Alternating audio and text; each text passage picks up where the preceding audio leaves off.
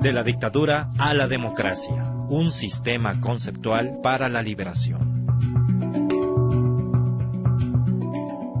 Por Jane Sharp. Traducción al español por Caridad Inda. La institución Albert Einstein. Voz Oxley.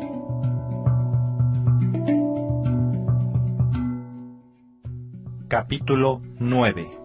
Desintegrando la dictadura.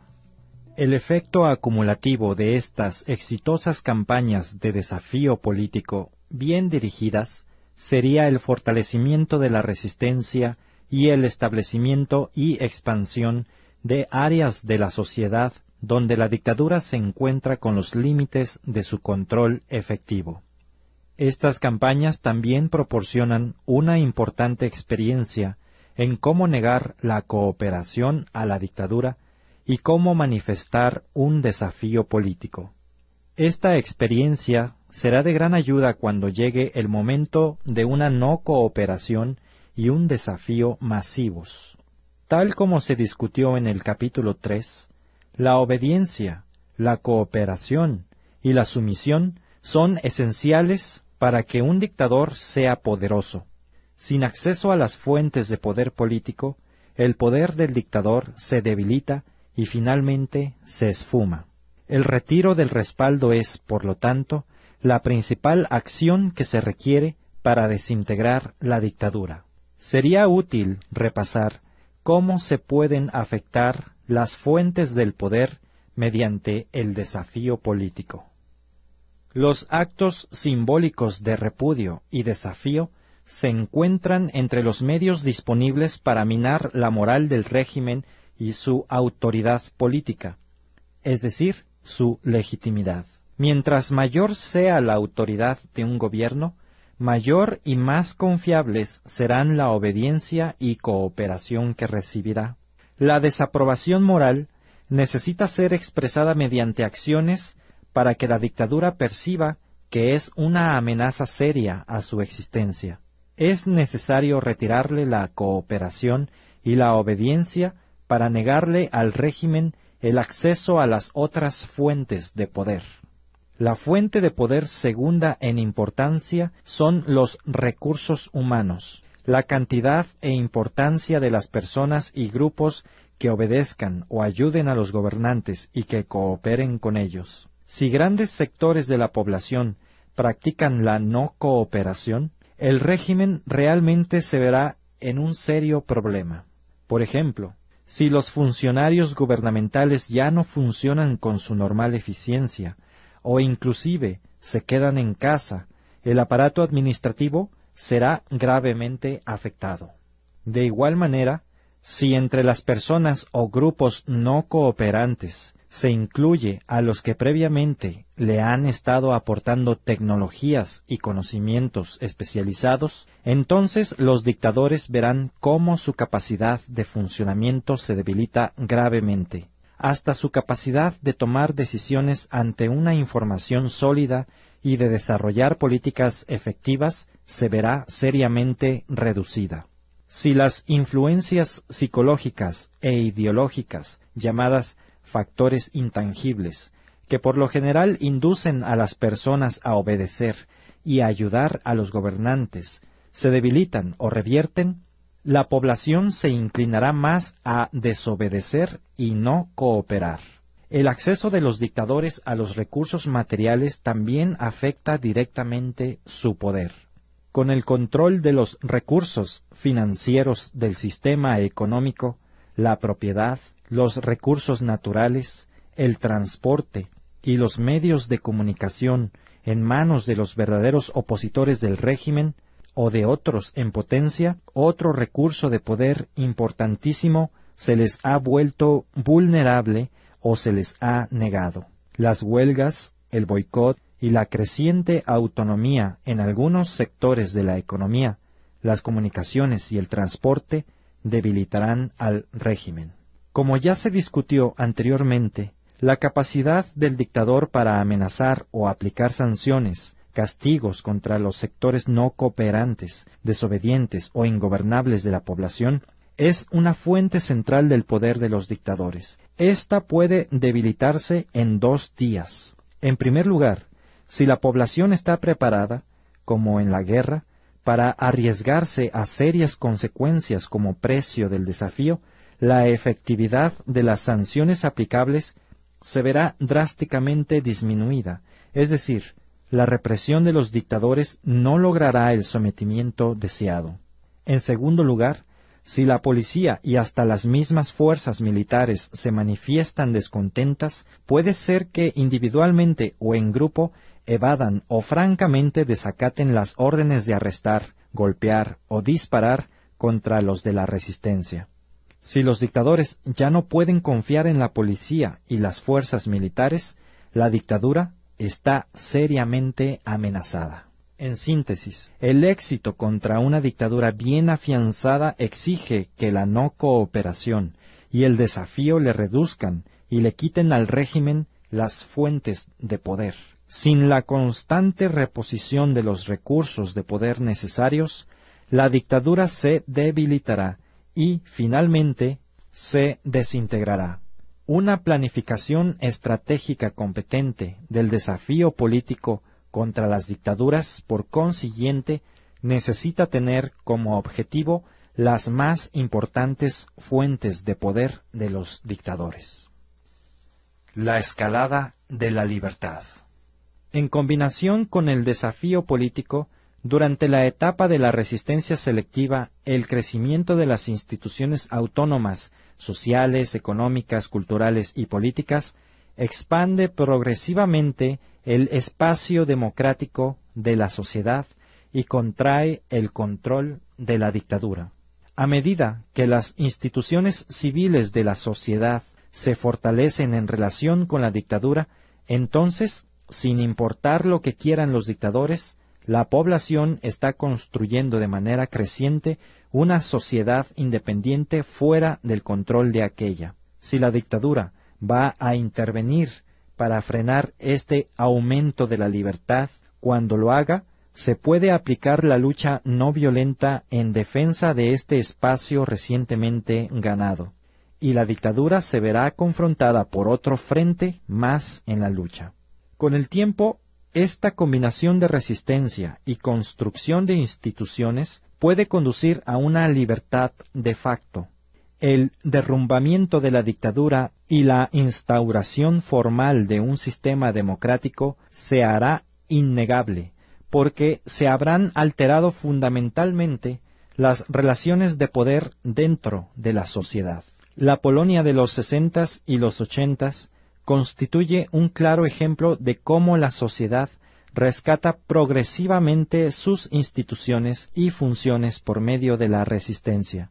La Iglesia católica había sido perseguida, pero jamás puesta bajo el absoluto control comunista. En 1976, ciertos intelectuales y obreros formaron pequeños grupos tales como los COR, Comités de Defensa de los Trabajadores, para impulsar sus ideas políticas. La organización del sindicato de Solidaridad, con el poder que tuvo de organizar huelgas muy efectivas, obligó a su legislación en 1980. Campesinos, estudiantes y muchos otros grupos también formaron sus propias organizaciones independientes. Cuando los comunistas se dieron cuenta que estos grupos habían cambiado las realidades del poder, Solidaridad fue proscrita de nuevo y los comunistas recurrieron al régimen militar. Inclusive bajo la ley marcial, con numerosos encarcelamientos y recia persecución, las nuevas instituciones independientes de la sociedad continuaron funcionando. Por ejemplo, docenas de periódicos y revistas ilegales siguieron publicándose. Casas editoriales ilegales publicaban anualmente cientos de libros, mientras que los más conocidos escritores polacos boicoteaban las editoriales del gobierno y sus publicaciones. Actividades similares continuaban en otros sectores de la sociedad. Bajo el régimen militar de Jaruzelski, el gobierno militar comunista alguna vez fue descrito como rebotando de un extremo a otro en la cresta de la sociedad. Los oficiales todavía ocupaban las oficinas y los edificios del gobierno. El régimen todavía podía golpear a la sociedad con castigos, arrestos, encarcelamientos, la ocupación de las imprentas y acciones por el estilo. Desde ese punto de vista, era sólo cuestión de tiempo el que la sociedad acabara de echar abajo al régimen por completo. Aun cuando una dictadura esté todavía ocupando posiciones gubernamentales, a veces es posible organizar un gobierno democrático paralelo. Este funcionaría de manera creciente como un gobierno rival al cual la población y las instituciones de la sociedad le prestarían lealtad, obediencia y cooperación. En consecuencia, a la dictadura se le negarían estas características del gobierno. Eventualmente, el gobierno democrático paralelo podría llegar a reemplazar plenamente al régimen dictatorial como parte de la transición a un sistema democrático. A su debido tiempo, entonces, se adoptaría una constitución y se celebrarían elecciones como parte de la transición. Desintegrando la dictadura. Mientras se lleva a cabo la transformación institucional de la sociedad, el movimiento de desafío y no cooperación puede ir en escalada. Los estrategas de las fuerzas democráticas pueden moverse más allá de la resistencia selectiva y lanzar el desafío masivo en la mayoría de los casos, hace falta tiempo para crear, construir o extender la capacidad de resistencia, y el desarrollo del desafío masivo podrá ocurrir solo después de algunos años. Durante este periodo intermedio se deberá impulsar una campaña de resistencia selectiva con objetivos políticos más importantes cada vez. Se debe involucrar a grandes sectores de la población a todos los niveles de la sociedad. Dado un desafío político bien definido y disciplinado durante esta escalada de actividades, es muy probable que la debilidad interna de la dictadura se haga cada vez más evidente. Con el tiempo, la combinación de un desafío político vigoroso y la construcción de instituciones independientes es posible que atraiga una amplia atención internacional a favor de las fuerzas democráticas.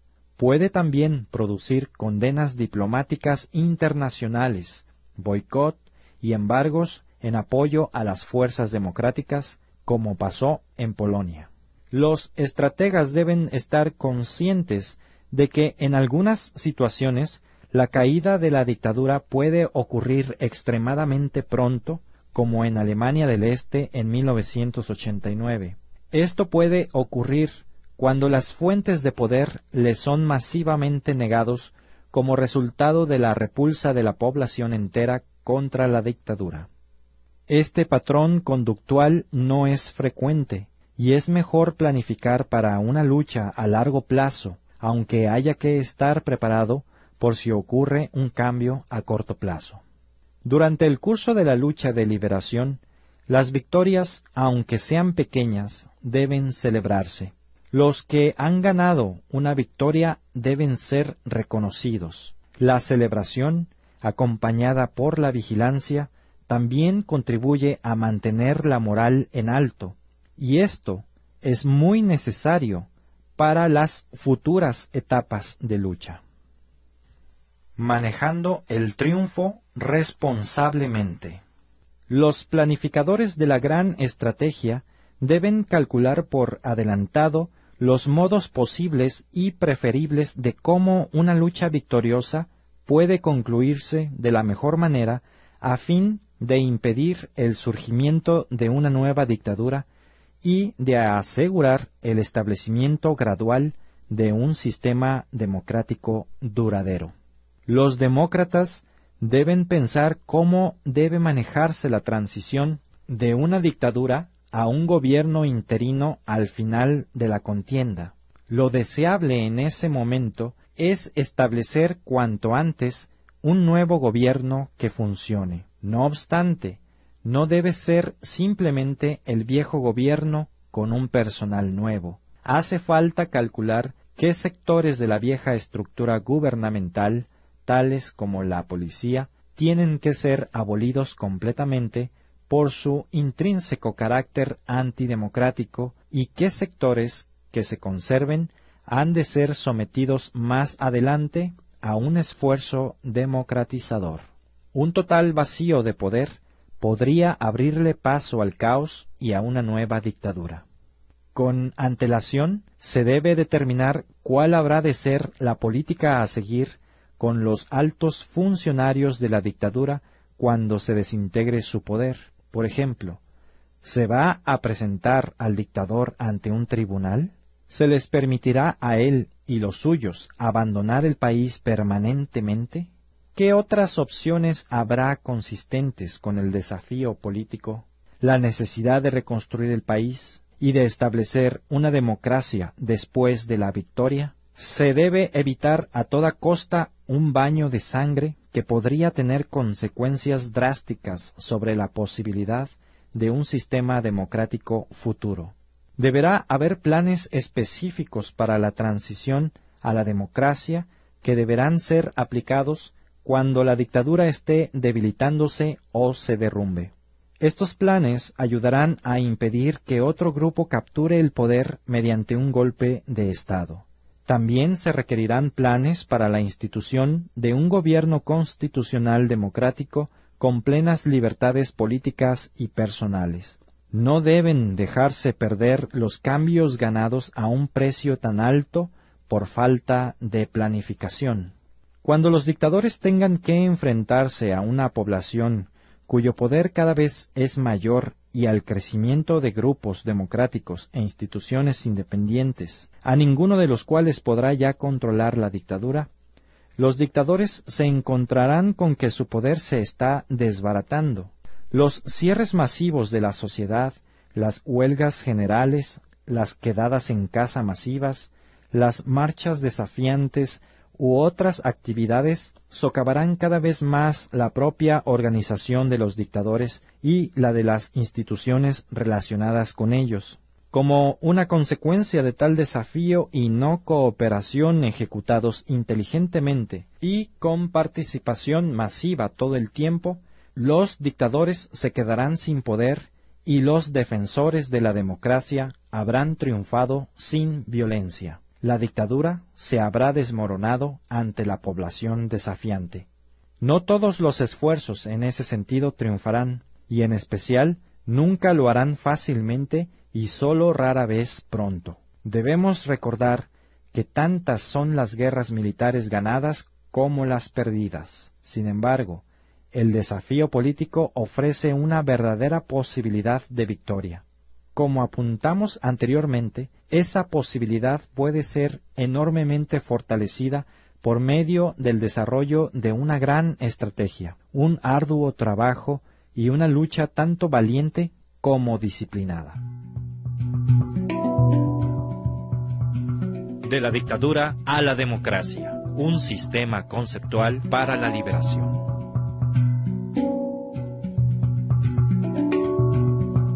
La misión del Instituto Albert Einstein es promover a nivel mundial el estudio y uso estratégico de la acción no violenta en casos de conflicto. La institución se compromete a defender libertades e instituciones democráticas, oponerse a la opresión, las dictaduras y el genocidio, y reducir la dependencia en la violencia como herramienta política. Para lograr estos fines, se procederá de tres maneras. Fomentando investigaciones y estudios sobre los métodos de acción no violenta y su uso en diferentes conflictos en el pasado. Compartiendo los resultados de estos estudios con el público por medio de publicaciones, conferencias, medios de comunicación masiva, etc asesorando a grupos en conflicto sobre el potencial estratégico de la acción no violenta.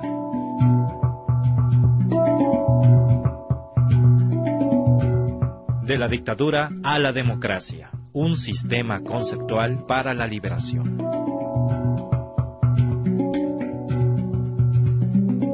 Todo el material que aparece en este libro es del dominio público y se puede reproducir sin el permiso de Jen Sharp. Se agradece mención de la fuente. Primera impresión, diciembre del 2003.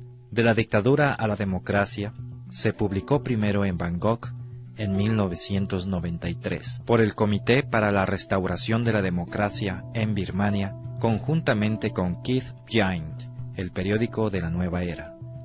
Desde entonces se ha traducido a más de ocho idiomas y se ha publicado en Serbia, Indonesia y Tailandia, entre otros países. The Albert Einstein Institution, 427 Newbury Street, Boston, Massachusetts, Estados Unidos de Norteamérica. Sitio oficial www.aeinstein.org. ISBN 1-88-08-13-13-0.